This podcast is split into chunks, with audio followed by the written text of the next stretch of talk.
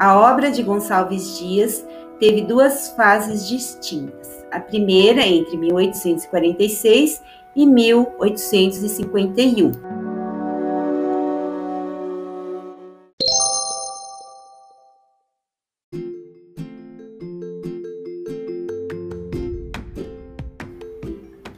A segunda, da qual fazem parte os poemas Chucapirama e Os Timbiras, caracteriza a incursão do autor pelo estilo indianista.